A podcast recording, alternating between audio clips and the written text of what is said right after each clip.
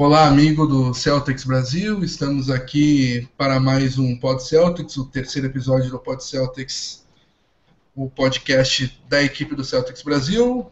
Você está na companhia do de Fábio Malé, eu que estou apresentando aqui, e já vamos apresentar os, os outros integrantes aqui do, do, do podcast. Começar pelo Pedro Altero, qual o seu destaque inicial, Pedro? Seja bem-vindo aí a esse Pod Celtics. Boa noite, Fábio. Boa noite, amigos do Celtics. Eu, não é bem relacionado ao basquete, eu vou falar um pouco de economia. Eu vim falar da crise que está tendo na rede de restaurantes de Boston, né? Ah, tudo começou com a aposentadoria de Shaquille O'Neal, aí depois tivemos a troca que envolveu o Big Baby para Orlando, e mais recentemente a saída de Jared Sullinger, que foi para o Raptors. Já houve indícios já de tumulto à frente da casa da Nienge, tem muito dono de restaurante aí que está na falência agora, sem seus principais clientes aí. Acho que meu destaque, basicamente, é esse, né? A saída do, do Sullinger. Pois é, e essa saída do Sullinger que vai dar um pouquinho mais o que falar no decorrer do, do programa, e estamos aqui também na, na companhia do Rômulo Portugal. Qual o seu destaque inicial, Rômulo? Boa noite, Fábio. Boa noite, Pedro. Boa noite, ouvintes. Então, meu destaque vai que após as últimas movimentações de ontem, o Celtics conta com nada mais, nada menos do que 18 contratos entre garantidos e parcialmente garantidos, ou seja, como o limite da liga é no máximo de 15 contratos, até a temporada começar nos fins de outubro, três cabeças vão ter que rolar do elenco e durante o programa, nós e vocês ouvintes vamos comentar quais serão as três vítimas da vez. Uh, meu destaque inicial é para uma informação que o Daniel trouxe na, no nosso grupo de colaboradores ali, que é algo que eu achei interessante trazer para cá, que não tem a ver com as, o que a gente vai tratar durante o programa, que é a NBA anunciou que a, a ida do, do, do All-Star Game para Charlotte, se não me engano, uh, vai, vai, vai, vai não, ser. Não vai mais ser em Charlotte, né? Não vai mais ser em Charlotte, por conta da, de uma lei aprovada, uma lei anti-LGBT aprovada, que a, NBA, que a NBA repudia. Então, a NBA ainda está procurando uma cidade para sediar o evento. Boston tinha sido citada mais por fãs e jornalistas do que propriamente dito pela, pela, pela própria NBA ou alguma informação do tipo. Só que o Daniel trouxe a informação de que no, no, no final de semana da, do All-Star Game, que está tá marcado o, o, All-Star Weekend, o uh, Boston vai receber um evento, uh, um evento da Disney. Uh, um evento de gelo da Disney. Então, é, a cidade de Boston estaria impossibilitada de receber eventos. Lembrando que recentemente os cidadãos de Boston é, se recusaram a, é, num plebiscito popular, é, recusaram a, a, a candidatura de Boston para as Olimpíadas porque afetaria a economia de uma forma que eles não queriam. Eles pensam sustenta, é, sustentavelmente neles mesmos e não ter os gastos absurdos que estamos vendo no Rio 2016, né? Então, uh, esse é o meu destaque inicial. Vamos continuar na pauta aqui. O primeiro assunto que eu, que eu vou levantar aqui na mesa são nossos comentários sobre a Summer League. Summer League que aconteceu nas últimas semanas. Boston é, teve a participação na Summer League de Utah, onde teve três vitórias e foi o teoricamente o campeão, não tem campeão, mas é, foi o, o líder da tabela na, entre as quatro equipes que disputavam a Summer League de, de Utah. E em Vegas teve é, duas derrotas e uma vitória na, na, nos nas três partidas de temporada regular da, da Summer League. Nos playoffs perdeu no, no primeiro confronto e depois ganhou no segundo confronto, se não, não estou enganado. Vocês me corrijam se eu estiver falando alguma besteira aí.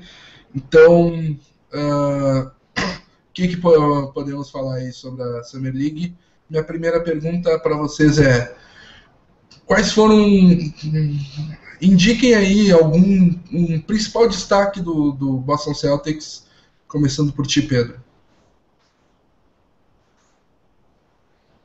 Cara, com certeza o principal destaque foi o, o Rosier, né? O Rosier, o.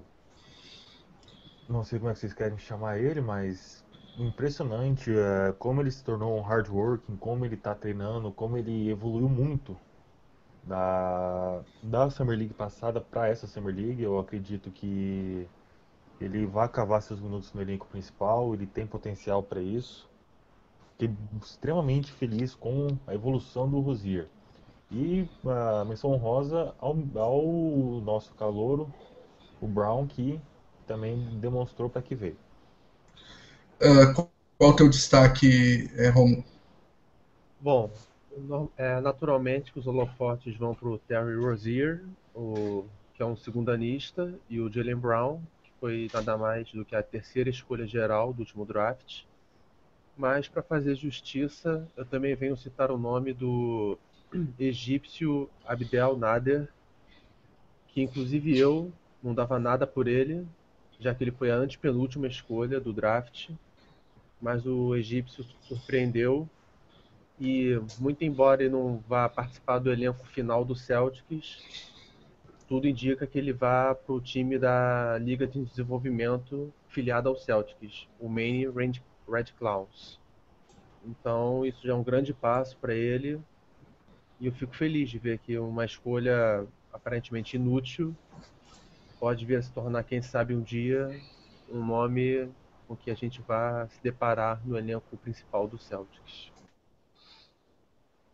É, pois é, bom, bons destaques apontados. Eu, eu queria apontar também como destaque uh, o Gershon Yabusle, o nosso, nosso 16 selecionado no, no último draft que eu gostei de que ele foi posto à prova em várias funções uh, que ele não está acostumado a jogar. Né? Ele é um ala pivô que joga sempre aberto e arremessa de longa distância e, e infiltra com velocidade e força para fa fazer a cesta. E eu gostei de que ele foi usado como pivô, como ala, é, defendendo o garrafão, pegando rebote. Então, foi não, não foi assim um grande destaque como foi foram Rosier e Nader, por exemplo, mas eu gostei de que ele foi posto à prova. E continuando aqui, é, quais foram as principais decepções para vocês? Começando pelo Romo agora. É uma unanimidade nessa, né? Mas, ah, infelizmente, o James Young que inclusive eu pedi muita paciência para ele nos últimos dois anos, mas a minha própria paciência está no limite com ele. E não é só uma questão do que ele tem apresentado dentro de quadra, que tem sido muito pouco, mas você não vê aquela intensidade nele, aquela vontade de melhorar, de crescer. E o Celtic sempre foi uma equipe marcada pelo coração, né, pelo Celtics Pride, pelo orgulho, pelo hard work. E infelizmente o James Young ele não apresenta essas qualidades. Então eu até torço que ele encontre é, um espaço na liga, mas infelizmente eu acho que não vai ser em Boston que ele vai ter essa oportunidade. Pedro? Cara, o Young realmente jogou mal, mas eu queria dar um destaque aí pro Marcus Thornton também, né? Que foi outra aposta do Celtics para voltar, né? Pra, jogou uma temporada na Austrália, veio jogar de novo a, a Summer League e não sei se ele veio realmente. Eu acho que ele ficou na Austrália, ficou pulando com um canguru porque ele não apresentou nada em quadra. Ele tem, eu não sei se ele tem contrato garantido ou parcialmente garantido, mas ele não está longe de ser um jogador de nível de, de NBA. Então, para mim, o destaque negativo, mais ainda que o Young, é o Thornton. O Young ainda é relativamente mais novo que o Thornton. Né? Uh, o Thornton já deveria estar pronto para a liga já. O meu destaque negativo vai pro. pro... Eita! Pro Demetrius Jackson. É, era alguém que, que eu esperava bastante, porque eu achei um enorme estilo na, na hora do draft e, e vai vir a ser um, um grande estilo, que era um cara que era esperado para ser selecionado, selecionado, na primeira rodada e foi selecionado no, do meio para o fim da, da, da, segunda rodada. E eu esperava um pouco mais dele, mais organização, uma pontuação, e ele não teve o desempenho que eu esperava dele. Então, esse para mim é o destaque negativo.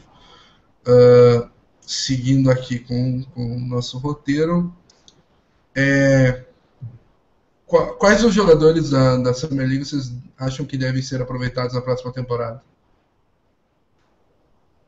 Olha, além do Jalen Brown, obviamente, eu contava ah, muito eu... com o Yabusle. Esperava que com a saída do Sullinger, o Celtics fosse procurar alguém mais, digamos, parrudo para ocupar nosso garrafão e pegar os rebotes. Mas acabei entendendo que ele vai permanecer no exterior por mais uma temporada, basquete chinês, mais precisamente. E fiquei bastante surpreso com o contrato que foi dado. Nós vamos comentar é, posteriormente ao Bention. E o Jackson também me surpreendeu, porque ele não chamou atenção na Summer League, como você comentou, Fábio.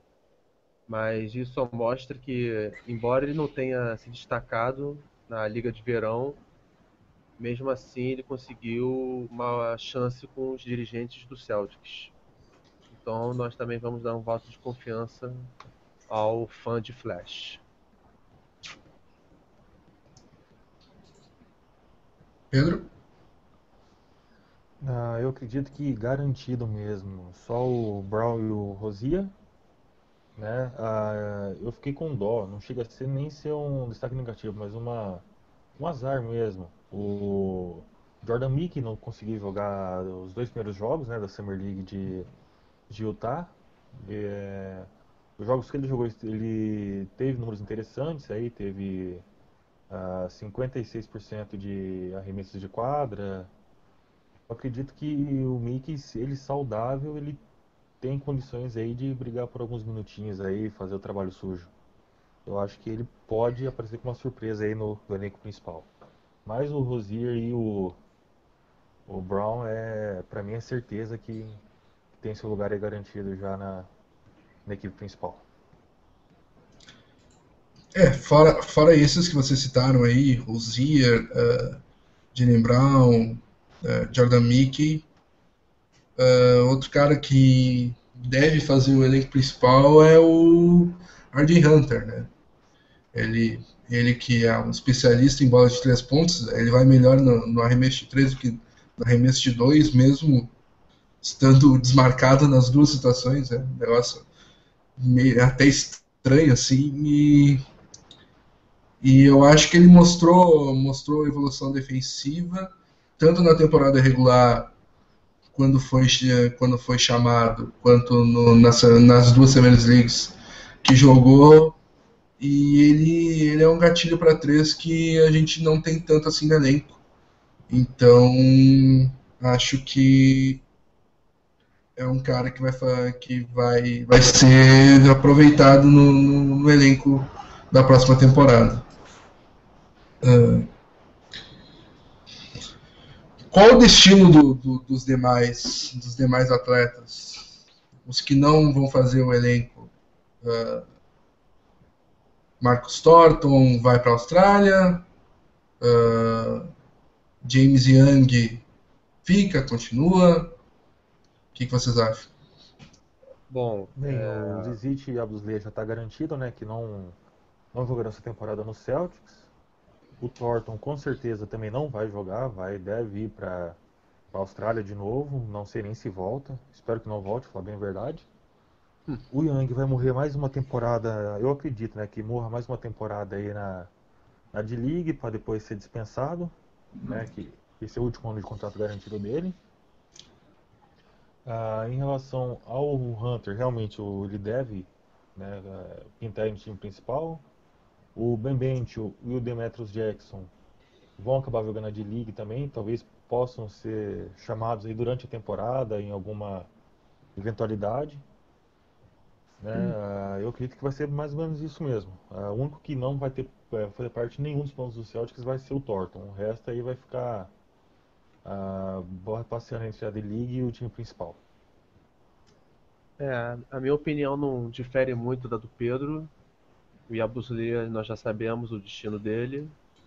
E o James Young, enquanto a gente não possa cravar, mas tem aquele pressentimento forte de que os dias dele em Boston estão contados, não só pelo baixo nível de atuação dele, mas também pela vinda do Gerald Green, que mal ou bem veio para exercer o que o Danny Ainge e a diretoria esperavam do James Young, o que é, que é bola de três, que é pontuação vindo do banco. É, o Jordan Mickey, eu espero que ele fique indo e voltando de Maine e Boston, ou seja, Liga de Desenvolvimento e NBA. O Nader, como eu disse antes, eu creio que ele vai conseguir um contrato na Liga de Desenvolvimento também.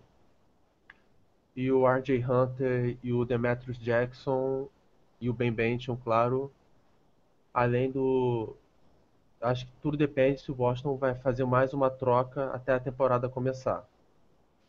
Ou seja, eles podem ser envolvidos numa negociação como moeda de troca com uma outra equipe interessada.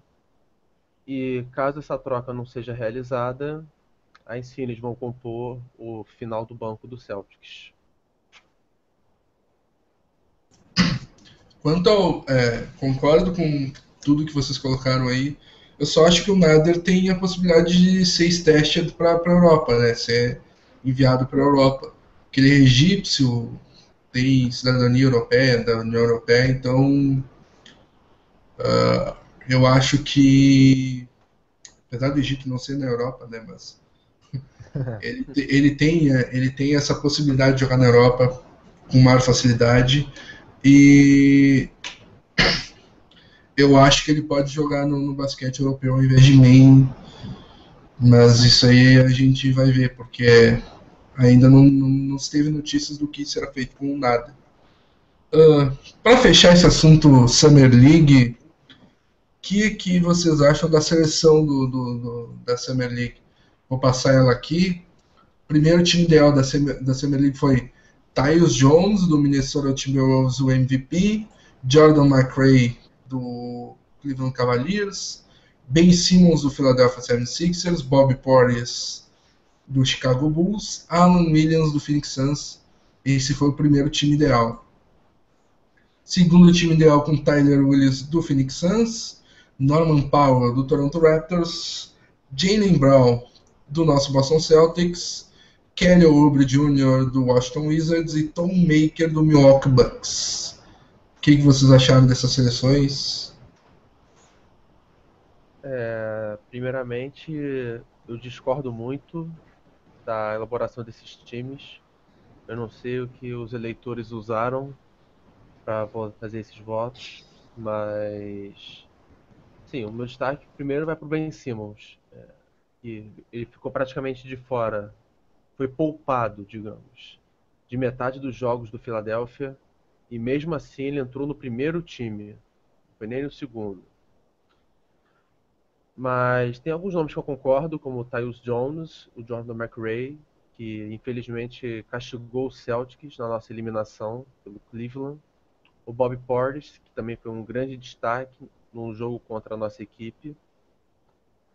Mas eu não posso deixar de mencionar que eu senti falta do Terry Rozier, especialmente pelo que ele jogou em Utah e principalmente em Las Vegas, porque ele foi um, um armador com bastante personalidade. Ele armou a equipe com segurança, soube quando atacar a cesta, quando passar, não decepcionou na quadra defensiva também.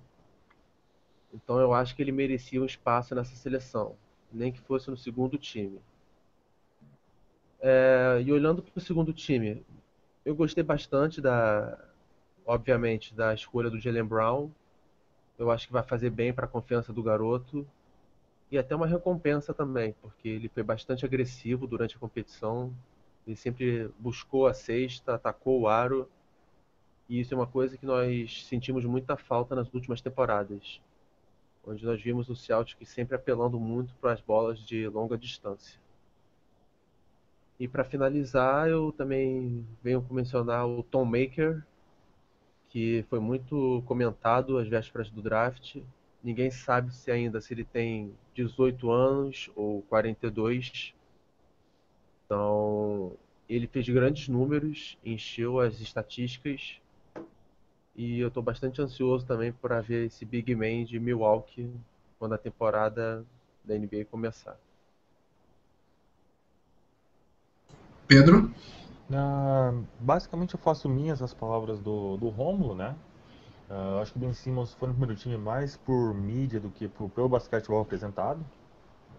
Uh, gostei muito, na verdade eu acredito que o segundo time ideal tá melhor que o primeiro time. O Kelly Oubre do Washington Wizards jogou demais. Foi um dos dois jogos que eu assisti, ele se destacou bastante. O, o Tom Maker é essa incógnita, né, ainda. Vamos ver quantos anos o menino tem. Fazer um teste de carbono 14 nele. Uh, o Jalen Brown, puxando a sardinha para o nosso lado, foi uma, um grande, grande jogador e uma grande surpresa, agradável. Nem tão surpresa, porque é isso que se espera de uma terceira escolha. E, e também deixar registrado também que eu senti falta do, do Rosier no. Pelo menos no segundo time, mas acho que merecia até o primeiro time. É isso aí mesmo. Eu concordo com vocês e só, só queria adicionar uh, que eu gostei muito e uh, senti bastante falta do, do Kyle Anderson né, nessas seleções, porque ele foi o dono do San Antonio Spurs no, no, no na, na, Summer League e teve médias absurdas de 24 pontos, 9 rebotes, 5 assistências. É, é, três roubos de bola e um e meio tocos, é, foi uma atuação espetacular e ele comandava o time do San Antonio Spurs. Ele que é um, um ala bastante grande, mas que é aquele cara que organiza, um, é, mal comparando assim, é o Evan Turner, assim, é um, é um point forward, né? Cara cara que é ala, mas que organiza o jogo e é, e é interessante de ver. E, e o São Antônio Spurs que com escolhas bastante bastante baixas no, na tabela consegue formar grandes jogadores e esse está sendo o caso também de Kyle Anderson. Então eu incluiria ele pelo menos no, no segundo time, junto com o Rosier, claro. Uh, Uh, avisar também aquele que está nos escutando pelo, pela transmissão ao vivo do, do YouTube que pode participar com a hashtag PodCeltics no Twitter, uh, mandar pergunta, sugestão, crítica, o que, que te vier na cabeça pode mandar para agregar aqui ao nosso PodCeltics. Uh, passando então. Claro, no, desculpa interrompendo, na foto do Facebook também, do post. Isso. Comentar também se concorda com, essa, com esses times da Summer League, sobre as contratações do Celtics e sobre o que mais puder. Exatamente. E agora passando para o nosso, pro nosso próximo assunto aqui, uh, mercado de transferências. Então, tivemos algumas movimentações no, no, no mercado de transferência na, nos últimos dias, últimas semanas. Jonas Jerebko e Amir Johnson tiveram seus contratos que eram uma opção do time exercidos pelo Boston Celtics. Amir Johnson, que esperava-se muito mais dele na última temporada, ele não entregou tanto. E Jonas Jerebko, que foi uma surpresa é, grandiosa, principalmente na, na, na, série de playoffs contra o Atlanta Hawks. Jânio Jerebico, que receberá 5 milhões de dólares na próxima temporada, expirantes, e o Amir Johnson, que receberá 2 milhões de dólares expirantes. E também outro que continua no Celtics é o, o pivô Tyler Zeller.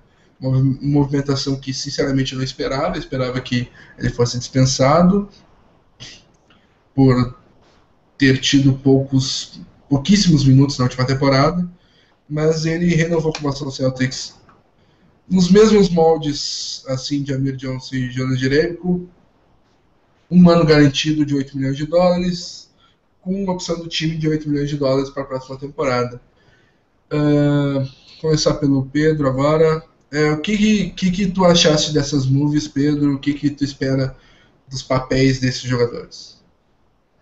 Ah, primeiramente, eu queria destacar, né, interessante fato de que só agora, com todos os contratos assinados, que a gente alcançou o piso salarial da, da NBA essa temporada, né?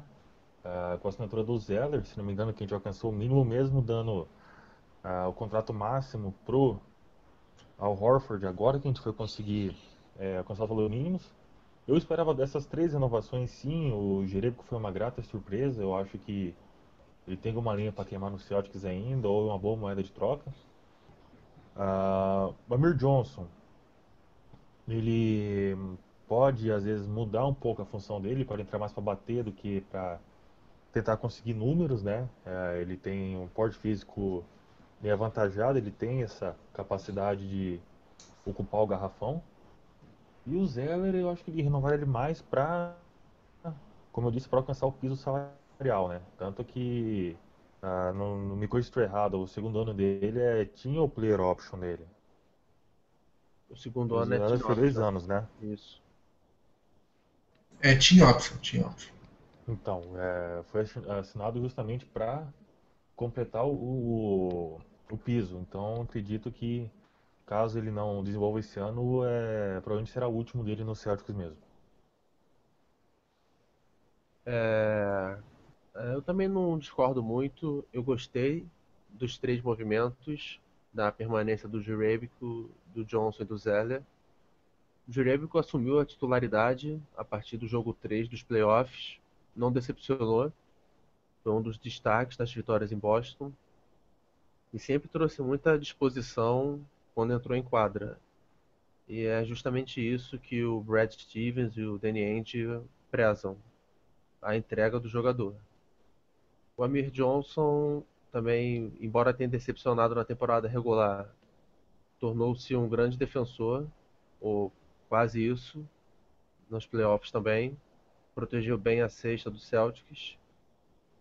Mas é claro, nós sabemos que a permanência dos dois muito se deve à não vinda do Kevin Durant.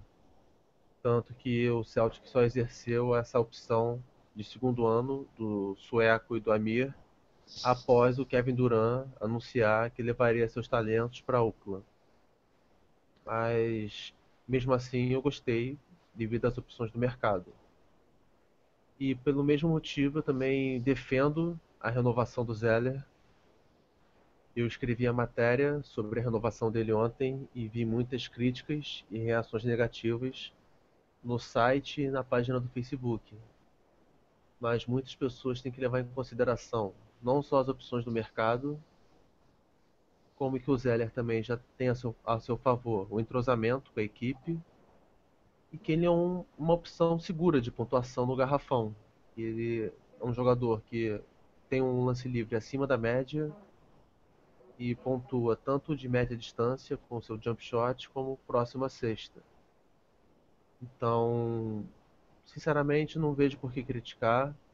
Das opções que restavam, o Zeller foi um, um bom achado da diretoria celta. Eu faço coro ao, ao que vocês falaram agora. Uh, o Amir Johnson foi, é, foi exercido o contrato dele pela não vinda do Kevin Durant, então o Amir Johnson vai se tornar titular da posição de ala pivô junto ao Horford, creio eu. Jerebico é, se renovou em quadra, né? Ele entregou em quadra, principalmente na, na série de playoffs contra o contra o Atlanta Hawks. Uh, ele, ali ele se pagou e ali ele renovou o contrato, o seu contrato. É um cara que tem uma boa defesa, arremesso três, pega rebote, briga nas duas tábuas, importantíssimo. E o Zeller, como eu tinha dito, para mim foi uma surpresa. Para completar o, salary cap ali, como disse o Pedro, e também para ter mais uma opção ofensiva, onde ele é muito bom, né? É, jump shot, jogo de costa para cesta, é, ganchos, ele tem um arsenal ofensivo bem completinho. Então, o Olinik é aquele é, é, é aquele é, big man que é, adiciona jogo mais fora do, do, do, garrafão, arremesso de longa distância. O Zella adiciona uma maior pontuação lá dentro. Então tem uma certa variação aí, é um, é um bom movimento sim. Uh, e se tem três jogadores que continuam, tem um que acabou saindo e vamos falar da saída de Jaron Salinger para o rival de divisão Toronto Raptors. Rômulo, o que, que tu achas né, dessa saída do Jared Salinger? É... Então, muitos não sabem, mas eu cheguei a defender o Sunland em algumas oportunidades. Eu sei que há, algumas estatísticas jogam a favor dele, como o Fábio também sabe, o defensive rating do Sunlinger foi um digno de top 10 da, da liga na última temporada. E ele também chamou muita atenção pela sua qualidade nos rebotes. É claro que o Celtics esperou durante quatro anos que ele melhorasse o seu condicionamento físico, se tornasse um atleta mais dedicado, até pelo seu próprio bem né, e futuro profissional. Mas o Sunninger não demonstrou tal comprometimento.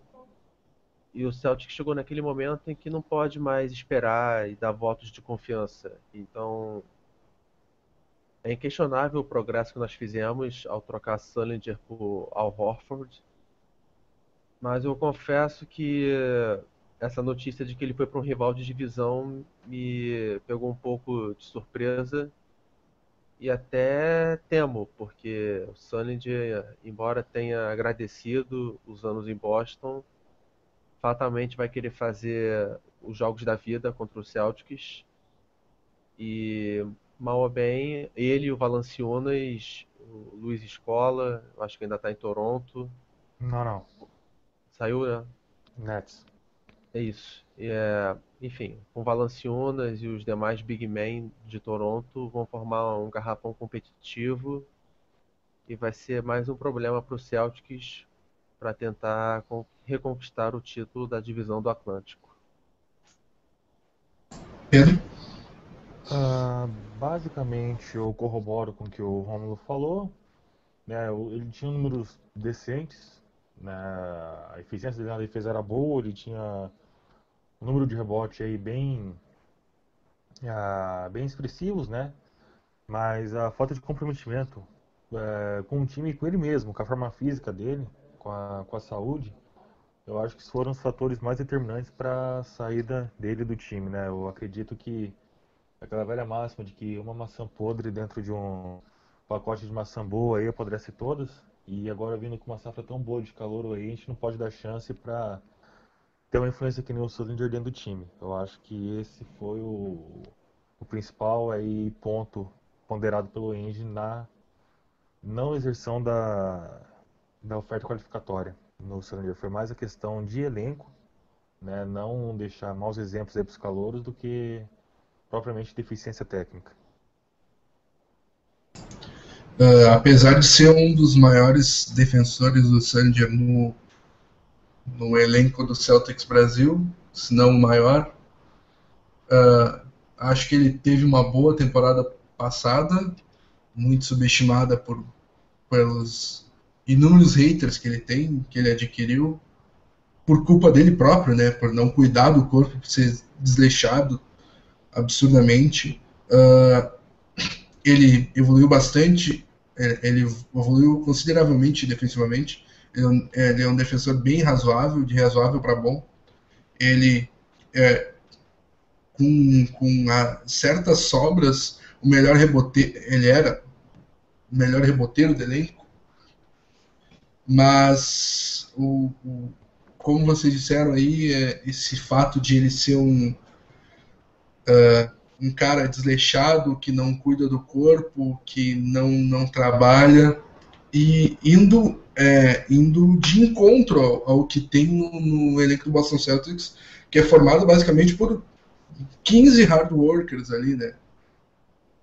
Tu, tu vê ali Marcus Smart, Jay Crowder, uh, Isaiah Thomas, Avery Bradley, tá todo mundo nas férias treinando pesado para evoluir seu jogo. São caras que são apaixonados pelo jogo, são é, aficionados por melhorar seus desempenhos. Então, é, é algo que também por conta disso faz bastante sentido.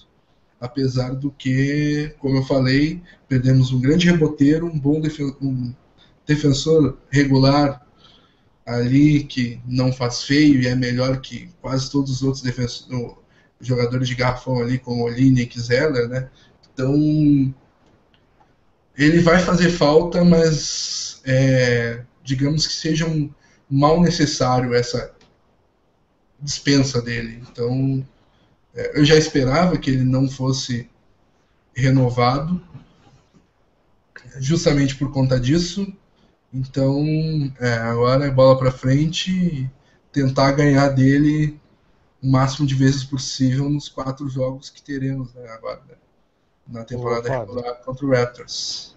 Sim, senhor Pedro. Não sei se ele é o grupo aí já dos colaboradores, mas o, acho que o cara que mais ama, tem sonhos todo dia com o, o seu líder Daniel já falou sobre defici é, eficiência defensiva, que não quer dizer nada. Uh, eu queria destacar outro ponto é, que eu destacar. E em quadra ele é bom defensor também. Não, não precisa do defensive rating para assistir ele em quadra defendendo de razão.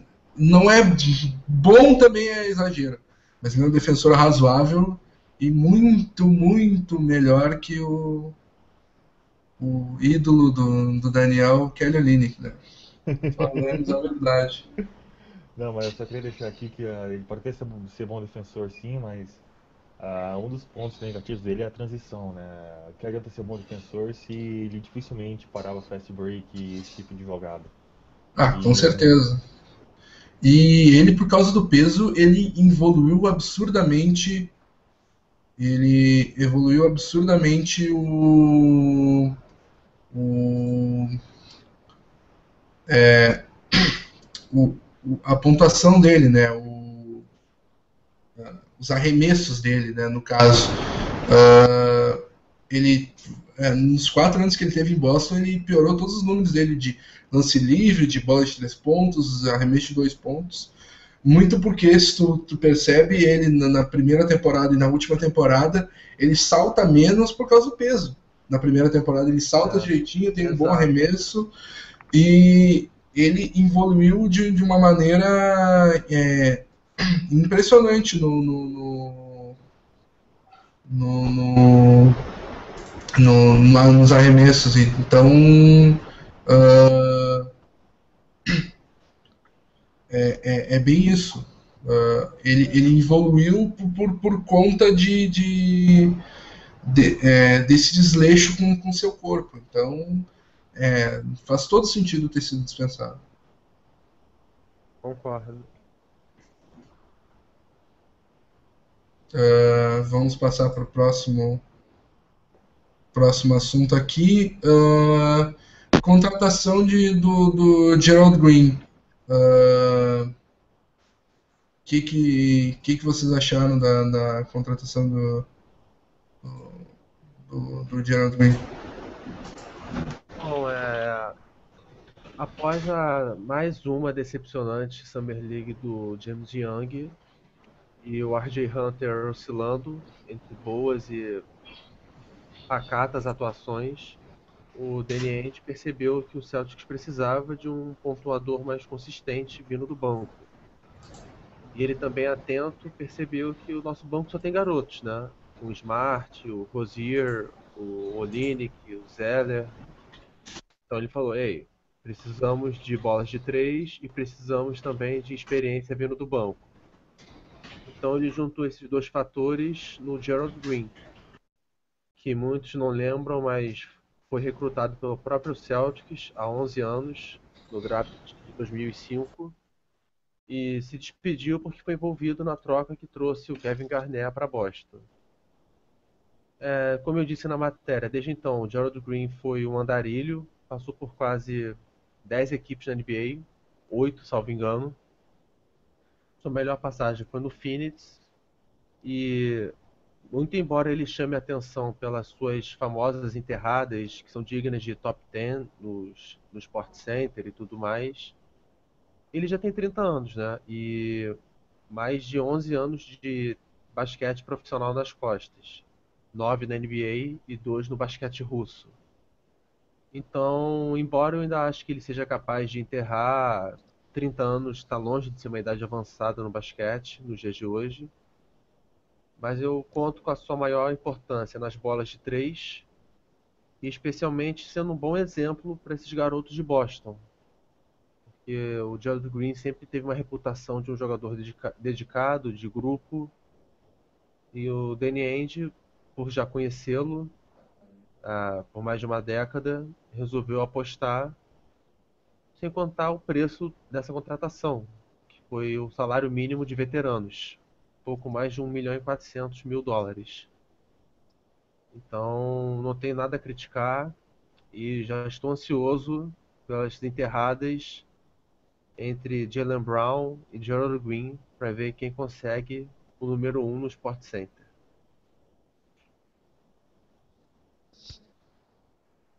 Cara, é... eu gostei também pra caramba da contratação do Gerald Green. É... Ele tem muito atinado vindo do banco aí, é um pontuador que não chega a ser consistente, mas é um, um, pontuador que dá pra gente é, poder variar o jogo, né? Às vezes se entrar numa situação de jogo em que os nossos pontuadores estão bem marcados, ele pode entrar aí para ser uma opção de ataque. Uh, o salário também foi outro atrativo, você assinar com um jogador do nível do, do Green, pelo mínimo de veteranos, não vai fazer diferença nenhuma aí pro, pro cap do Celtics. E é uma aposta, assim como o, temporada passada o Evan Turner veio desacreditado e, e, fez o que fez. Quem sabe esse ano o Gerald Green não assume esse, esse papel aí de grata surpresa aí de veteranos. Eu, eu tô bem ansioso para ver ele jogando, também quero ver ele aí no, nos top 10 da, da NBA.com, no, nos Diesel Dunks, né, que é a seleção de Shaquille O'Neal. Eu tô torcendo muito por ele.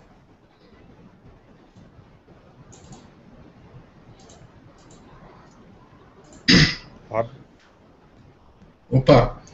Uh, então, uh, fora os nossos colaboradores que estavam desde o começo aí, o Pedro e o Romulo, já recebemos a, a, a, chegada de mais um colaborador. Bruno, tá, tá por aí, Bruno? Tô, tô, tô online já. Boa noite aí, pessoal. Uh, vou seguir aí com vocês agora até o, até o final do podcast. Vamos que vamos. Então, vou começar o próximo assunto por ti. Então, uh, os rumores de Blake Griffin, Russell Westbrook, DeMarcus Cousins, uhum. pivôs do 76ers, Nerlens Noel, uhum. uh, uh, Jalil Okafor, que tem pintado no, nos últimos dias. O que, que tu, tu achas deles? Vale a pena trocar as escolhas do, do Brooklyn Nets uhum. a essa altura? Até porque o Brooklyn Nets tem melhorado uhum. É, o... eu acho que a gente tem que ter bastante cuidado né, com, com esses rumores, porque a gente sabe que, que a mídia vive disso, né? Não, não só brasileira, mas qualquer mídia hoje no mundo é, vive, vive de, realmente de, de, cliques, enfim, de, de, de, de atenção que, ela, que elas atraem, né? E muitas vezes esses rumores surgem daí, né? Dessa necessidade de, de atrair a atenção do, do consumidor, né? Caso dos fãs do, do basquete. É, sinceramente, acho que o, a maioria dos rumores uh, não tiveram bom fundamento, pelo menos não me passaram essa, essa impressão. Uh, eu acho que dessas, desses nomes que, que apareceram aí né, nas manchetes, talvez o, o Okafor seja assim o, o, uma da, da, das possibilidades, né? Uh, mas acho que a estratégia que o que o Danny está fazendo agora é uma estratégia certa. É, saiu até uma, uma, algumas reportagens né, na, na mídia americana uh, falando que o Celtics não não daria muito, não ofereceria muita coisa, né, pelo pelo Okafor. E é uma estratégia interessante, né, da, da direção Celta, porque o Celtics ele não tem uma necessidade muito grande hoje, né, de pegar um cara como o Okafor. Óbvio que seria uma baita adição para o elenco, mas a gente não está em desespero por esse por esse movimento, né, por essa troca. Não é uma coisa que vai vai fazer o Celtics uh, ganhar ou não o título, né, esse ano da temporada. E uh, o, eu acho que assim, se, se tem alguém desesperado, né, uh, vamos dizer assim, se tem alguém com mais inclinado a, a fazer, a procurar trocas, Uh, seria o 76ers, né? Seria o Philadelphia por, por ter já um, um, um front court aí, né? Um, uh, uma opção de, de homens ali para o garrafão muito grande. E, e, essa estratégia eu enxergo como interessante, né? Acho que o Andy está fazendo certo. Ele está, uh, ah, vamos dizer assim, reduzindo, esfriando o valor de mercado né, do Okafor para quem sabe é, aplicar uma manta aí no, no Philadelphia. Enquanto, enquanto os outros rumores não não acho que, que devam ser levados muito a sérios. Talvez é, mais para frente, né, na, na, trade deadline, faça mais sentido né, essa, esse tipo de troca ocorrer.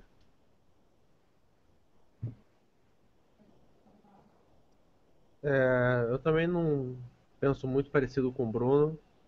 Desses todos os rumores, eu creio que o Griffin e o Westbrook só possam vir a ser levados mais a sério em fevereiro, da parada pro All-Star, já que os dois estarão às vésperas de se tornar agente livre.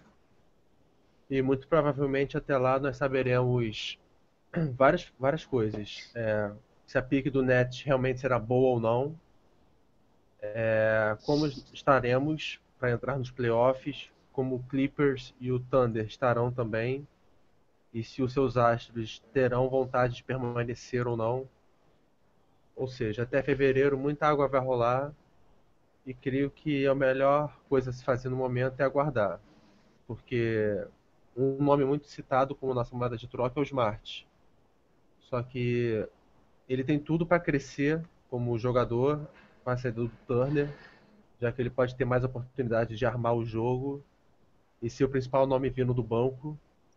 Ou seja, nós podemos ver o seu preço de mercado subir consideravelmente e aproveitando para falar do Philadelphia, pode correr justamente o contrário, porque o Philadelphia 76ers adicionou nada mais, nada menos do que três consideráveis e talentosos jogadores, que são o Ben Simmons, primeira escolha do, do último draft, o Darius uhum. Saric, um croata super talentoso que finalmente vai estrear na NBA, e, claro, o Joel Embiid, que conforme vídeos que vêm, vêm sendo espalhados na internet, está em ótima forma.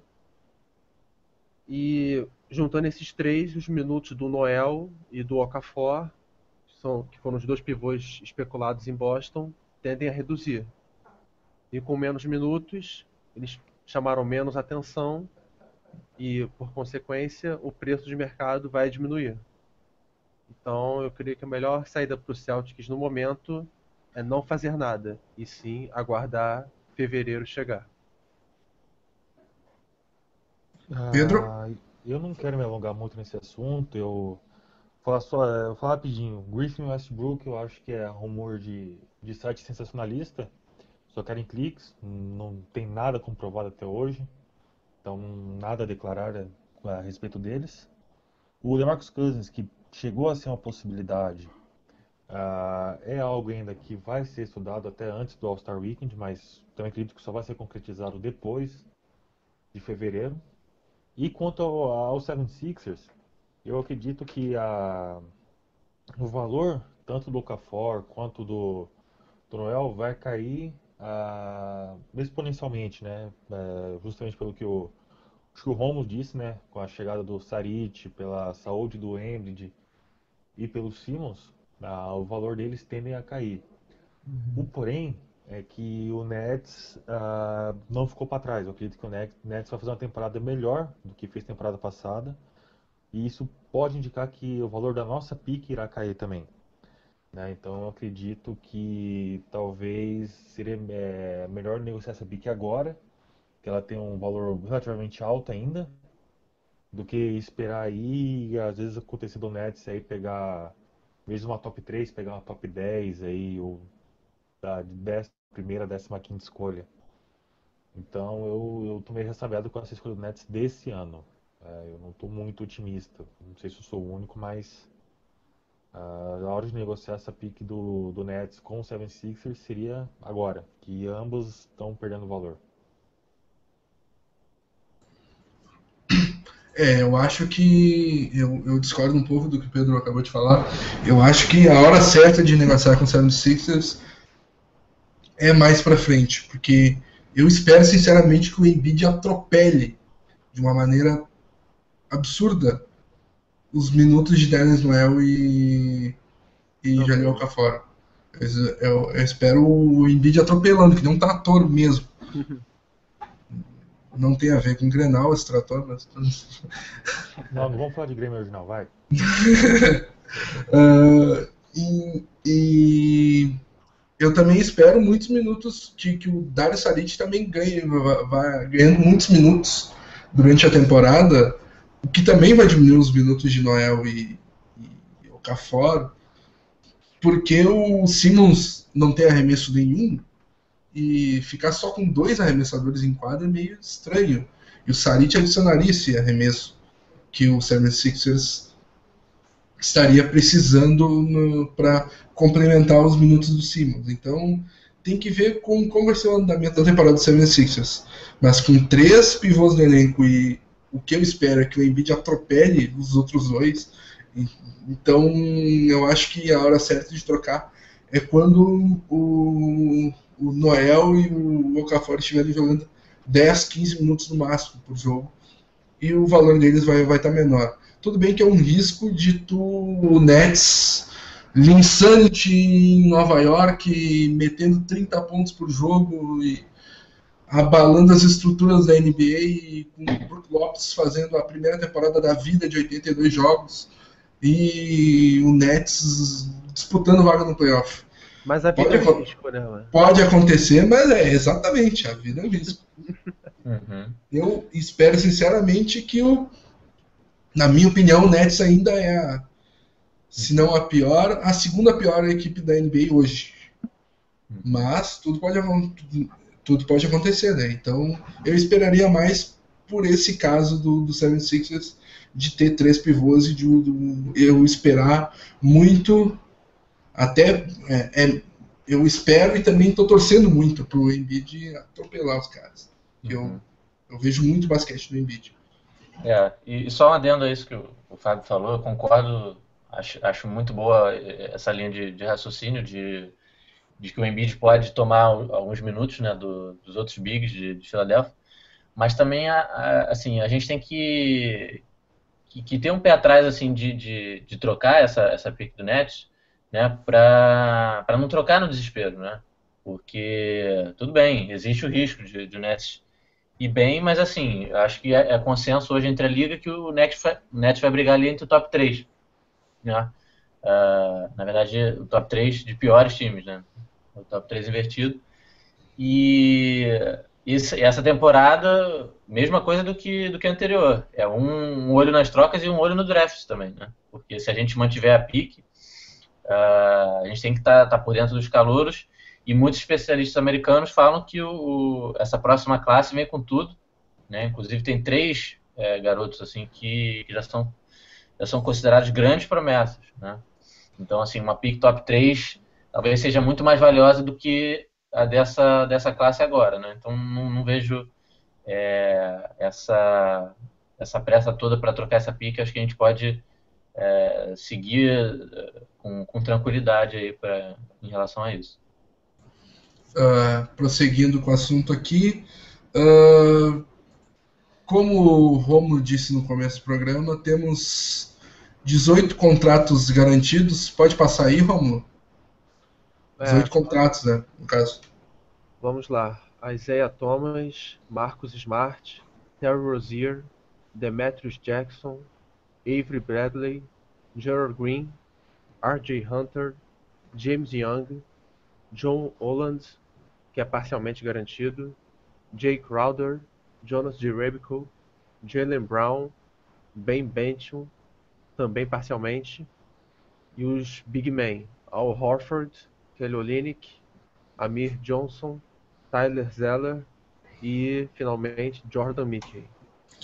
Então, o Romulo citou 18 nomes. Jogo rápido, gurizada, sem, sem se alongar. Cada um uh, cita os três nomes dos quais vai querer, é, dos quais acham que, que vão rodar. É, jogo rápido, fala os três nomes e o porquê rapidinho. Uh, começando por ti, Romulo, que já estava falando sobre os, sobre os nomes. Bom, é, com a aquisição do Gerald Green, como eu disse anteriormente, eu creio que o James Young está com dias contados em Boston, já que pela terceiro ano consecutivo ele decepcionou numa liga de verão. Então, dirá o que, que ele pode atuar na, na liga profissional do melhor basquete do mundo. O John Holland, nada contra o rapaz, mas não teve minutos, nunca chamou atenção. Então eu creio que também vai ser dispensado sem maiores honrarias segundo. E finalmente o Ben Benton é, teve um contrato parcialmente garantido, mas aí você me pergunta, ah, então por que deu um contrato para um calouro que vai ser dispensado? Porque eu acho que o Andy ainda está esperando que trocas possam vir a correr até outubro. E mal ou bem ele pensa em usar o Benton, o Young, algum desses jogadores menos badalados né, como moeda de troca. E caso pre precise preencher o final do banco, na 15ª vaga ou algo assim, esses seriam os jogadores. Mas se tudo permanecer do jeito que está e nenhuma troca ocorrer, as minhas três vítimas seriam essas: James Young, John Holland e Ben Bench. E agora, para agregar um pouquinho mais a conversa, uh, vou chamar também o Daniel Emiliano para continuar aqui a nossa conversa e já, já seguindo a linha aí, quais os três jogadores que tu, tu cortaria destes 18 que o Romulo apresentou, Daniel? Olha, ah, eu Daniel, acho que. Só para falar que você também Oi. pode chamar o Sunlinger de volta, se você quiser, tá? a gente tem Mitoline, que não precisa, né? O... Não, mas assim, o, o que eu acho, pelo que eu tô vendo aí, é que inicialmente não vai ter corte não, viu? Porque pela regra da NBA, a equipe só precisa ter 15, 15 jogadores sob contrato no dia da trade deadline. Então, certo que se quiser ter 50 jogadores até lá, pode ter.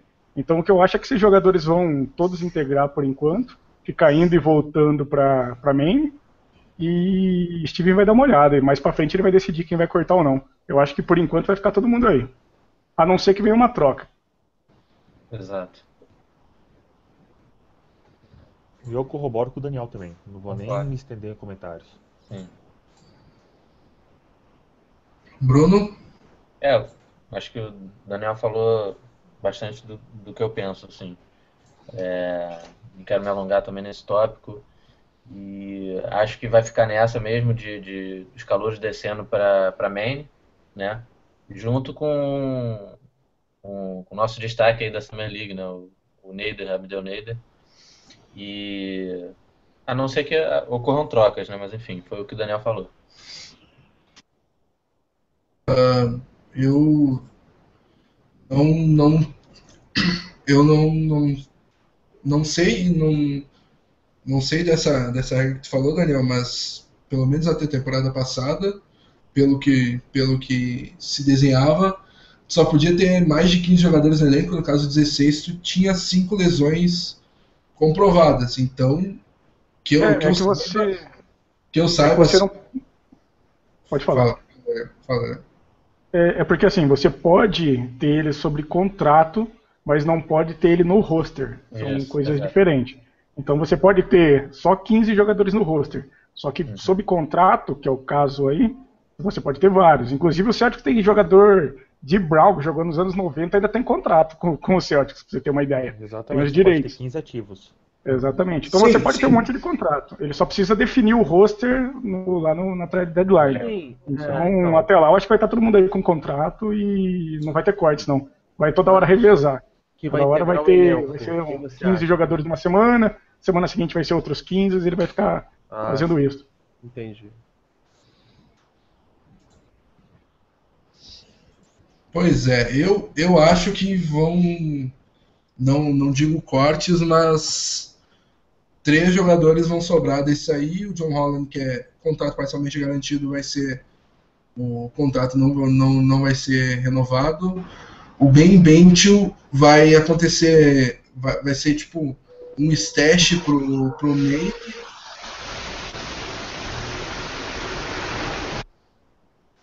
Vai ser tipo um stash para main, como aconteceu, por exemplo, com o Josh Westes no Oklahoma City Thunder recentemente, draftado em contrato, mas ah, não, não joga na NBA por, por, por conta disso. E eu acho que o, que o James Young pode sobrar nessa aí, que nem disse o, o, o Romulo, então o roster de 15 jogadores para a temporada, eu acho que haverão esses três quartos. Ah, seguindo então na pauta aqui, para Só lembrando aí que quem quiser participar, só mandar a hashtag aí PodCeltics, que até o fim do programa a gente vai estar respondendo perguntas aí da, dos ouvintes, viu?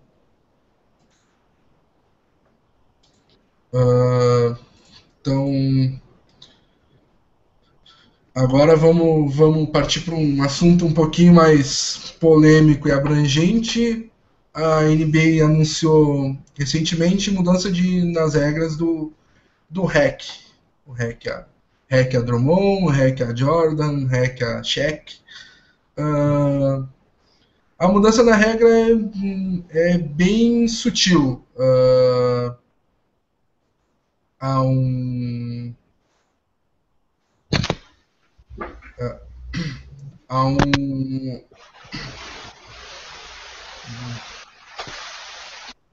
Vamos mutar o Daniel aí, que está dando interferência um pouco, né? Então, ah, a mudança na regra é a extensão das regras de primeiro e terceiro quarto. Opa, desculpa. A extensão das regras de segundo e quarto quartos, que não pode ser feito uma falta proposital em quem está sem a bola nos últimos dois minutos, para o primeiro e terceiro quarto. Então, em todos os quartos do jogo, nos últimos dois minutos, é proibido fazer a falta proposital em jogador sem a bola. Mudança sutil, mas que talvez vá dar algum resultado para aqueles finais de terceiro quarto intermináveis. O que, que vocês acham? Contra, a favor? Bem Eu- rapidinho. Eu sou, assim, na verdade, totalmente contra essa, essa proibição da liga, né, do, enfim, essa limitação que eles estão botando em, em cima dessa estratégia do REC, porque eu compartilho até a, a- a opinião do, do Mark Cuban, né, que é o, o dono do, do Dallas Mavericks, né, um bilionário americano. Ele falou uma coisa muito interessante, cara. Ele falou que é, a liga é, limitando esse, essa estratégia né, do REC, é, ela está premiando, né, vamos dizer, premiando não, mas ela está favorecendo a incompetência. E eu, eu compartilho da mesma opinião. Eu acho que, que se, assim, se, o- se o jogador que está em quadra ele não tem a competência né, de, de meter a bola no lance livre, que o, que o adversário é, consiga aproveitar é, essa, essa falha, né? Assim como qualquer outra falha. Assim como tem, existem falhas de, de marcação, né? Enfim, como outras falhas que são aproveitadas no jogo, é uma deficiência que o jogador tem, né? Que o jogador adversário tem de bater lance livre, então por que não aproveitar? Então, enfim, sei que torna o jogo chato, sei que é uma não é assim é algo agradável de se ver, né, enquanto fã do basquete, enfim, enquanto torcedor, mas também não, não acho que o caminho seja que o caminho correto seja proibir é, ou coibir, né, qualquer tipo de de, de ação, né, do, por parte do, dos times em, em utilizar essas, em se utilizar dessa estratégia. Uh, eu corroboro com isso também. Eu acredito que o lance livre é um fundamento do basquete. Como todo fundamento, ele deve ser aprimorado, deve ser treinado. Exato. E muitos falam, ah, mas só fazem hack em Big Man. Ah, pô, o Dirk Nowitzki tem mais de 80% aí de carreira de free throw. Uhum. O próprio Brandon Bass, que é um, não é nenhuma super estrela aí, por um bom tempo era líder do Celtics em lances livres. Né? Uh, acredito que se o jogador quer ser completo, ele tem que ser completo em todos os fundamentos. Uh, você acaba matando a estratégia do, de um time, que, que, nem foi falado aí que uh, fazia parte do jogo, você fazer falta de jogadores aí limitados, assim como por muito tempo no próprio Boston Celtics fazia parte da estratégia deixar o Rondo livre para arremesso. Todo mundo sabia que no começo da carreira o quão ruim o Rondo era no jump shot. E ele aprimorou, aprimorou, é, na última temporada do Celtics fez várias cestas de três e uh, acabou com esse problema de estar tá sempre livre. Então, se o, querem evitar o hack, é só o jogador passar a ser mais efetivo no lance livre que esse problema termina. É, eu tenho uma opinião, eu tinha uma opinião parecida com a de vocês, mas recentemente eu me dei o direito de mudar um pouco devido a um artigo que eu li e que me fez refletir sobre o assunto. Vamos lá. Ah, primeiramente que a NBA não é só, embora o foco principal seja o jogo, mas a NBA também é um, digamos, um espetáculo, um programa atrativo. E na visão de mercado da NBA, eu entendo que o hack seja prejudicial para quem assiste o jogo como fã. Então eu entendo a mudança para tentar não erradicar, mas diminuir o hack nesse sentido. E quanto ao jogo em si, é, nós muito falamos, ah, basta treinar, porque é um fundamento do jogo. E eu concordo com vocês, mas é, há diversas matérias em que o DeAndre Jordan cobra 500 lances livres por noite para treinar. Então eu acho que o problema não passa no treinamento, mas sim tem jogadores, por exemplo, que tem uma mão muito grande. E, enfim, quem joga ou já jogou, até mesmo quem leu, sabe o quanto isso prejudica. Pra, seja para segurar a bola, para efetuar o, o, movimento do arremesso. Isso é um, dificulta bastante. Tem que contar também que, enfim, o lance livre é um, um fundamento do jogo, sim, mas a bola de três também é. E nem sempre nós vemos o armadores ou armadores com bom aproveitamento de três. E será que eles não treinam também? Eles treinam. Então, cada área, cada jogador tem uma dificuldade maior em algum momento. Alguns é no lance livre, outra é no arremesso de três. É, eu não posso cobrar que um armador, por exemplo, enterre como um pivô, porque é mais difícil para ele. Assim como também é difícil para o pivô arremessar um lance livre como um armador.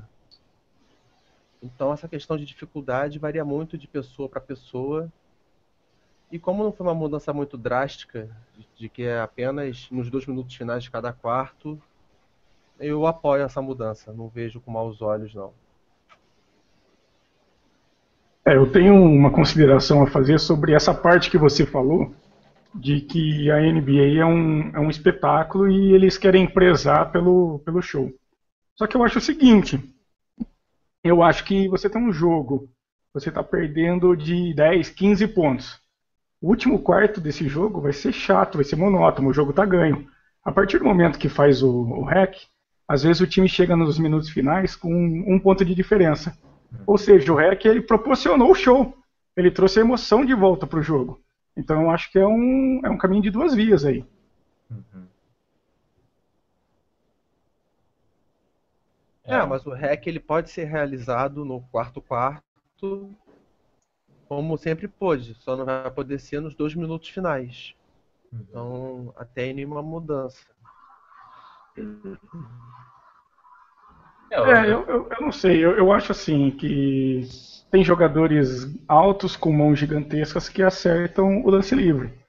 Eu, eu acho que tem o cara treina todo dia não consegue, tudo bem, não é uma aptidão dele. Assim como se você fizer o, o Rondon baixinho ficar treinando todo dia arremesso, capaz dele não conseguir. Eu acho que é do biotipo, faz parte do esporte. O cara ser bom numa coisa não ser bom na outra. Eu acho incorreto você usar um, um regulamento para estar tá igualando determinada coisa. Aí daqui a pouco vai acontecer o quê? Vai impedir pivô de bloquear armador, porque o armador é baixinho e não consegue arremessar na frente de um pivô. Eu acho bem complicado você fazer regra para para corrigir erros, que sejam físicos. Eu acho que faz parte do esporte você deixar livre. Exato. É, só para deixar claro assim que, que eu é óbvio que a gente entende, né, a decisão da NBA porque todo mundo sabe que como torcedor, né, pô, não é tão interessante ter às vezes separando ali três vezes seguidas, né, um, um ataque para um jogador bater um lance livre. Óbvio que isso uh, pode acabar prejudicando o espetáculo. Mas uh, foi o que eu disse, né? Uh, eu entendo essa decisão da NBA, a gente entende essa visão né, de, de mercado, enfim, de, de, espetáculo. Mas também acho que o Daniel foi feliz aí no que ele falou. É, Pedro também falou, enfim, é, o basquete é um esporte que você precisa se aproveitar das deficiências né, do seu adversário. E como, como muitas vezes a gente vê é, jogadores que não sabem arremessar, né, tendo um espaço maior, justamente porque o adversário já conhece essa fraqueza, né, acho que o REC é um, é um mecanismo né, de, é, como esse, né, como essa, essa estratégia de defesa, enfim, como qualquer outra estratégia. Uh, só para adicionar um pouquinho aqui, eu acho que essa, essa regra que tende a, a deixar o jogo até menos competitivo, como o Daniel falou, tá, é, tá ajudando aquele, aqueles caras que têm um aproveitamento pior e que não é, não se esforçam tanto assim para melhorar isso, né? Claro que tem um pouco de uh, de biotipo, coisa do tipo, mas como é, vocês falaram aí, um cara com mão grande, eu vou, eu vou, dar um exemplo aqui, até puxei aqui, o Boban Marjanovic deve ser disparado a maior mão da NBA. Uhum. Ele tem 76,3% de aproveitamento nos lances livres. Uhum. Ele treinou, ele tem uma mão gigantesca, parece um. Parece do tamanho do meu braço a mão do cara. Um alienígena. Mas... Como? parece um alien, um alienígena, não é? é uma aberração, né? E ele arremessa bem lance livre, ele treinou para isso. Então, acho que a NBA está ajudando muito o, muitos maus cobradores a continuarem assim do que forçá-los a treinar. Só que, do outro lado, a NBA está pensando no produto dela, né? Então, jogos mais longos uh, dão menos audiência, dão menos patrocínio, dão menos dinheiro. Então, é uma linha, é um, é uma linha tênue entre, entre tu é, te, é, premiar aqueles que não têm bom lance livre, mas também perder em patrocínio e essas coisas. Então, uhum. tem um pouco disso. Uh, próximo assunto da, da nossa pauta aqui são os super times, que tem a ver com a decisão do Kevin Durant de ter ido pro Golden State Warriors. O que, que vocês acham da, do, do, dos super times. O que, que pode ser feito a respeito para tentar evitar esse desequilíbrio que é até incomum nos esportes americanos, assim? Olha, uma, uma coisa que, que eu acho que seria bem efetiva é, em relação aos super times é a gente, a gente não pode também tirar a liberdade do jogador de escolher. Né? Então, o que a Liga acho que ela pode pode fazer é, é, é justamente no, no, depois que o super time é montado, né? Porque assim, depois que a, a decisão do, do, do, LeBron James saiu, né, na, na temporada que ele voltou para Cleveland, depois da, da, decisão do Durant, a gente vê aquele, o, o, os famosos, é o elenco de apoio, né, é, sendo montado né, assim, um, um, banco muito forte do Golden State Warriors e do, do Cleveland na época, uh, por causa do, do, super time ter sido criado. Né? Então, é, isso eu acho que, que a liga podia limitar né, em relação a aos jogadores que aceitam uma redução salarial, né? por exemplo, no caso, caso de um de um David West, né? do, do Pachulia, em ganharem o mínimo só para irem disputar um título, enfim. Uh, acho que a Liga podia atuar uh, em cima disso, né, limitando uh, esses atletas, né, porque a gente não pode também proibir o jogador, né, por exemplo, um Kevin Durant da vida de, de, ter escolhido o Golden State Warriors, né, mas daí você conseguir montar né, ainda um, um, banco muito forte, né, ainda ter essa, essas possibilidades de, de exceção comercial, é, desculpa, de exceção comercial, de, de exceção de contrato, né, de, de mid-level, enfim, de é, mínimo de veterano, e aí torna o time ainda mais, é, ainda mais difícil de se bater. Então, acho que esse é um ponto que, que a NBA poderia rever. Olha, eu, eu, eu, eu não concordo. Eu acho que super time sempre existiu. O Celtics mesmo já teve time com seis jogadores All-Star. Ou seja, até o reserva era All-Star. Era um baita super time o, que eu vejo disso que, que o Bruno falou é, é o seguinte: o, existe uma, eu conheço uma liga que fez isso para evitar super time, e aqui no Brasil, que é a liga de vôlei. O que eles fizeram? Eles pontuaram as jogadoras. Então a jogadora que era top era ponto 5, a outra era ponto 4. E o time tinha que fazer, formar um time com determinados pontos. Só que o que, que acontece quando você faz isso? Você pega uma menina da base e treina ela e faz ela evoluir e de repente no ano seguinte ela vira uma jogadora número 5, porque é um trabalho seu, você fez ela evoluir. E o que, que acontece? Com ela virando uma jogadora número 5, um, a pontuação do time excede. E daí você tem que. Você é obrigado a vender um jogador que estava no seu time. Eu acho isso daí completamente errado. E também é difícil julgar a nota de um jogador. Quem vai ser o responsável por estar tá dando essa pontuação? acho dificilmente essa pontuação vai ser, vai ser correta, vai sempre ter muita discussão. Então, cara, eu acho que é, que é normal. Acho que super time sempre existiram. O Lakers montou um time, um super time há pouco tempo atrás aí, tomou nabo atrás de nabo. O Heat montou super time aí e acabou caindo para Spurs, acabou caindo para Neves. Eu acho que é normal, faz parte da liga. E para a história é até bom. Ah, não é ótimo para a história da NBA o Celtics ser 17 títulos lá, 9 títulos seguidos, é legal eu acho que cria uma rivalidade, cria o, o time a ser batido. A, a gente assim não gosta, porque é, é o adversário, né? eu, assim, eu, eu, sou contra dessa formação com relação ao Duran, a carreira dele, eu acho que foi ruim, um monte de decisão. Mas em relação ao super time em si, eu não tenho nada contra. Eu acho que tem mais que ser montado mesmo. Acho que é legal. Eu, é. eu corroboro com o Daniel, eu acho que super times têm que ser informados para entrar para a história. Né? Para todos sempre lembraremos do Chicago Bulls, do Jordan, Pippen e, e Rodman. Lembraremos do, do, do Celtics, da, de KD, Allen Pierce, e do Celtics de McHale, Bird e. Caramba. Parrish. Parrish, obrigado. Uh, lembraremos aí do, Lakers de Kobe Shaq, do Lakers. Alguns lembrarão por, por piada, né? Que seria o Lakers de Steve Nash, Dwight Howard uh, Paul Gasol e, e, Kobe, ou Nets mesmo, com Paul Pierce, KD, Joe Johnson, Deron Williams e Brook Lopes. Né? Do mesmo jeito que pode criar um baita time, pode criar uma baita piada. Então eu, eu, eu, eu sou a favor de super time sim. Com relação ao Duran, uh, eu, concordo, eu concordo com o que o Charles Barkley disse.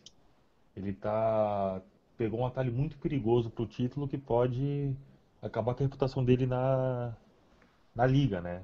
É, ele deixou de lado todo o lado de o legado que ele poderia ter deixado no, no Thunder, ele desistiu disso só para ganhar um anel. Uhum.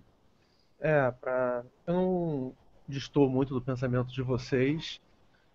É, eu acho que essa polêmica toda é mais uma questão moral, que a gente quer ver sempre os astros indo um contra o outro. Sim porque isso torna a liga mais competitiva em quantidade de times e todo mundo teme que a NBA vire um campeonato espanhol, por exemplo, de Barcelona e Real Madrid e o resto tudo coadjuvante.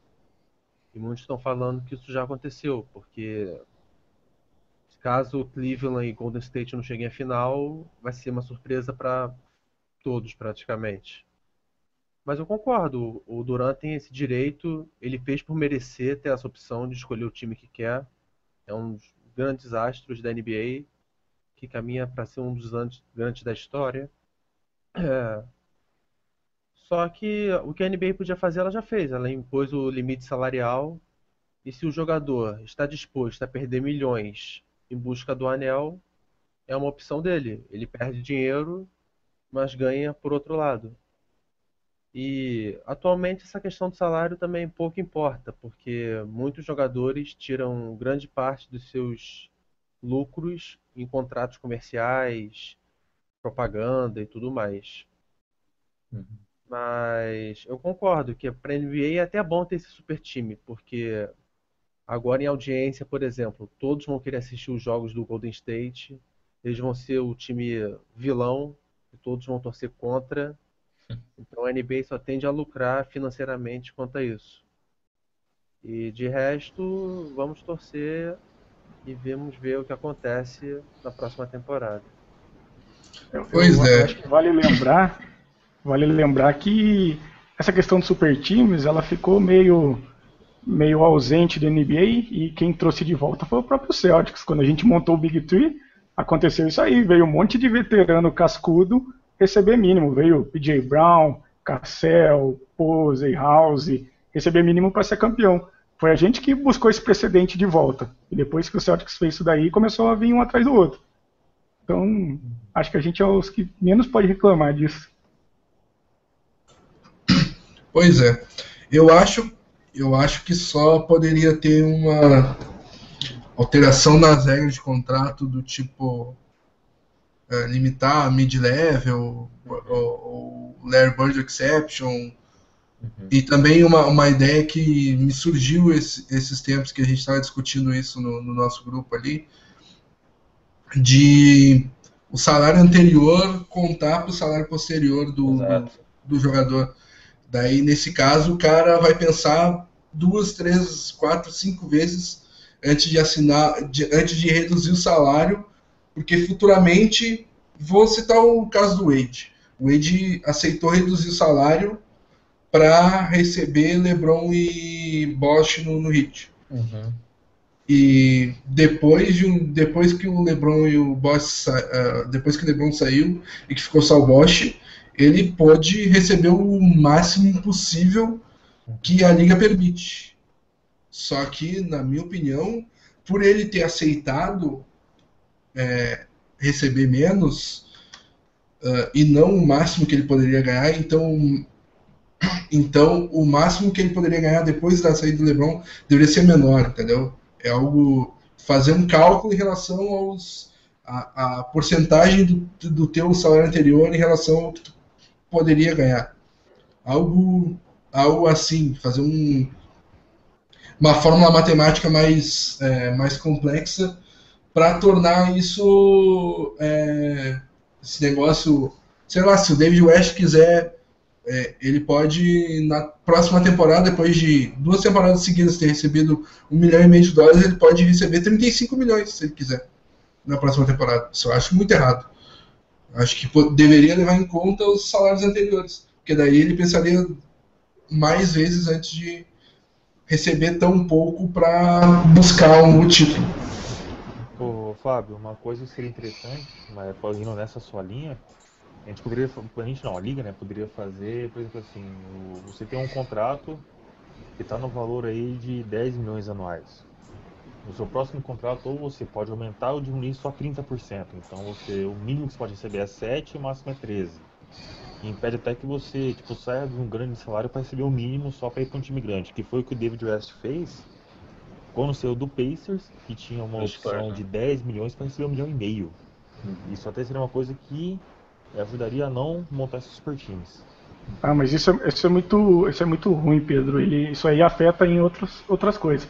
Imagina você tem um salário de, de 20 milhões, sofre uma lesão, certo? Seu, seu, o, o interesse das outras equipes por você vão diminuir.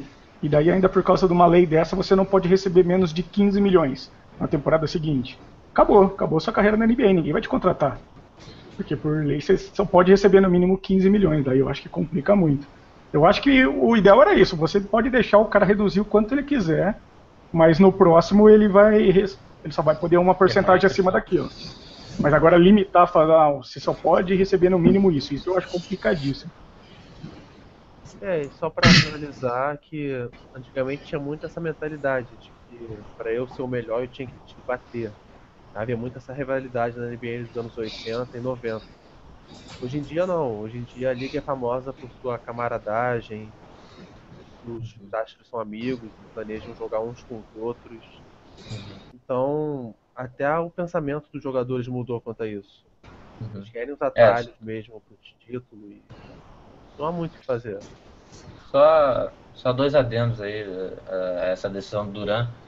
Primeiro que, uh, apesar de, de, super times sempre terem existido, uh, eu acho que esse, esse movimento que o, que o Warriors conseguiu foi uma, uma exceção, né? Vamos dizer assim, porque com o aumento do cap, uh, eles conseguiram assinar um Duran pelo máximo, né?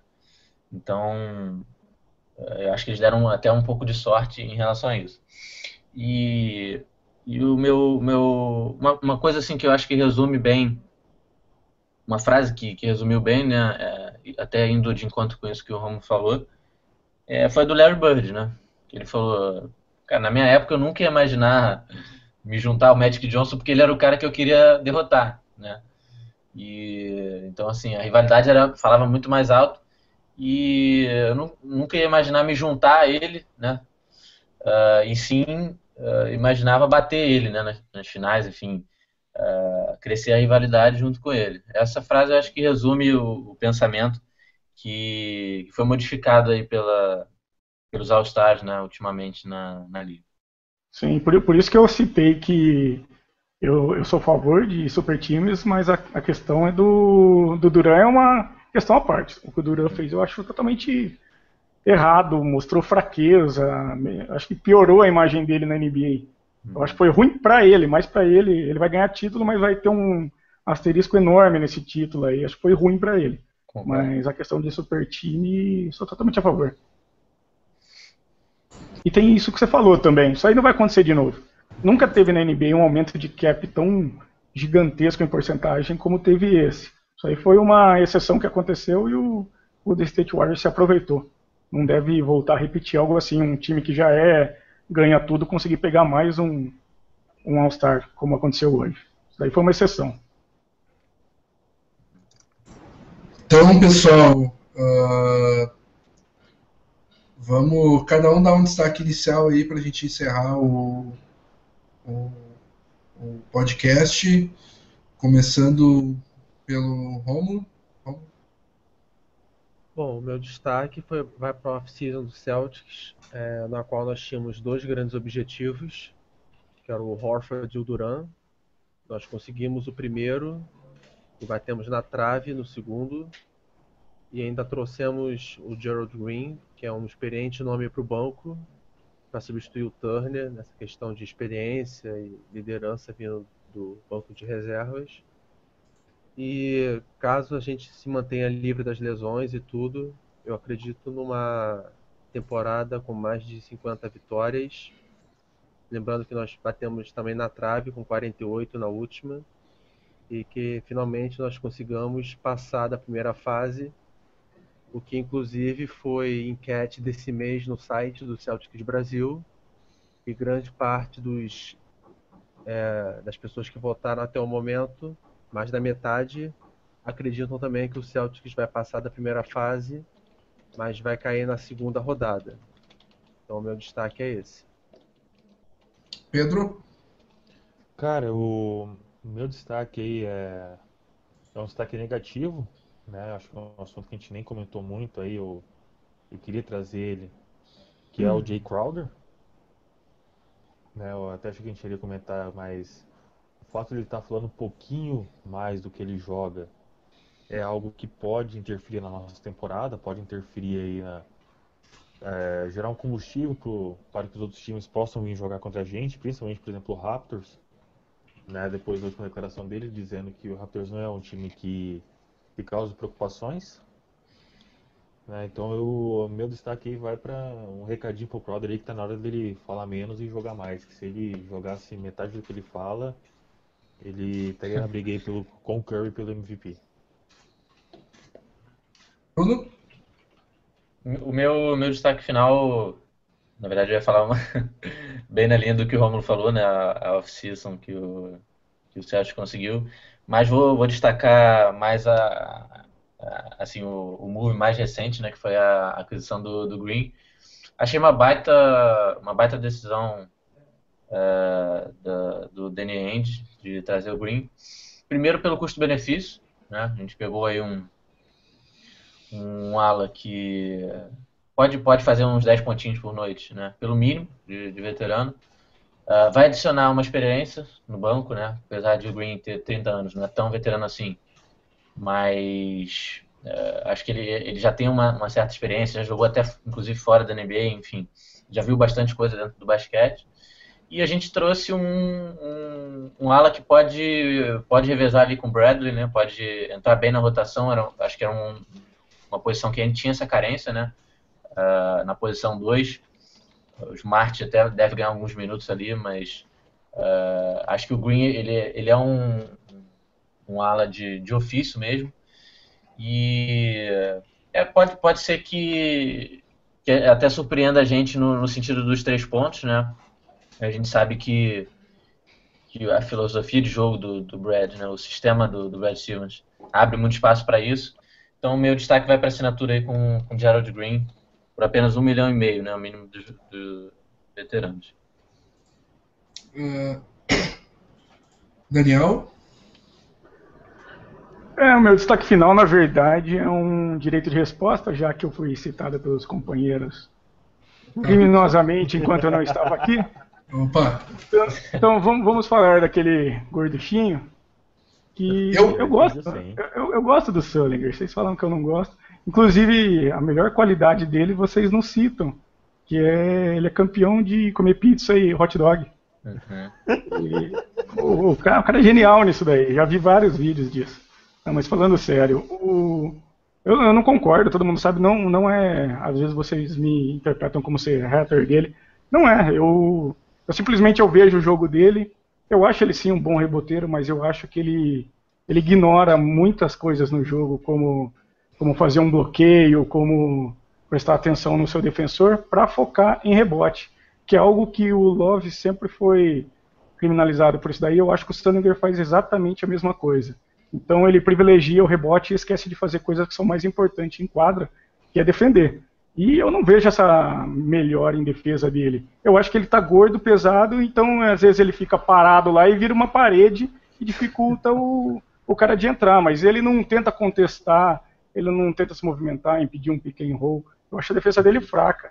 Eu acho, se vocês citaram do, do, do Olenix, o Olenix é horrível também defensivamente, mas por limitações físicas. Ele tem um braço pequeno, ele não tem força, a impulsão yes. não é das melhores. Então, mas ele é um cara que tenta. Eu vejo ele ele postado sempre no lugar certo. Ele sempre tenta entrar na frente para receber uma falta ofensiva.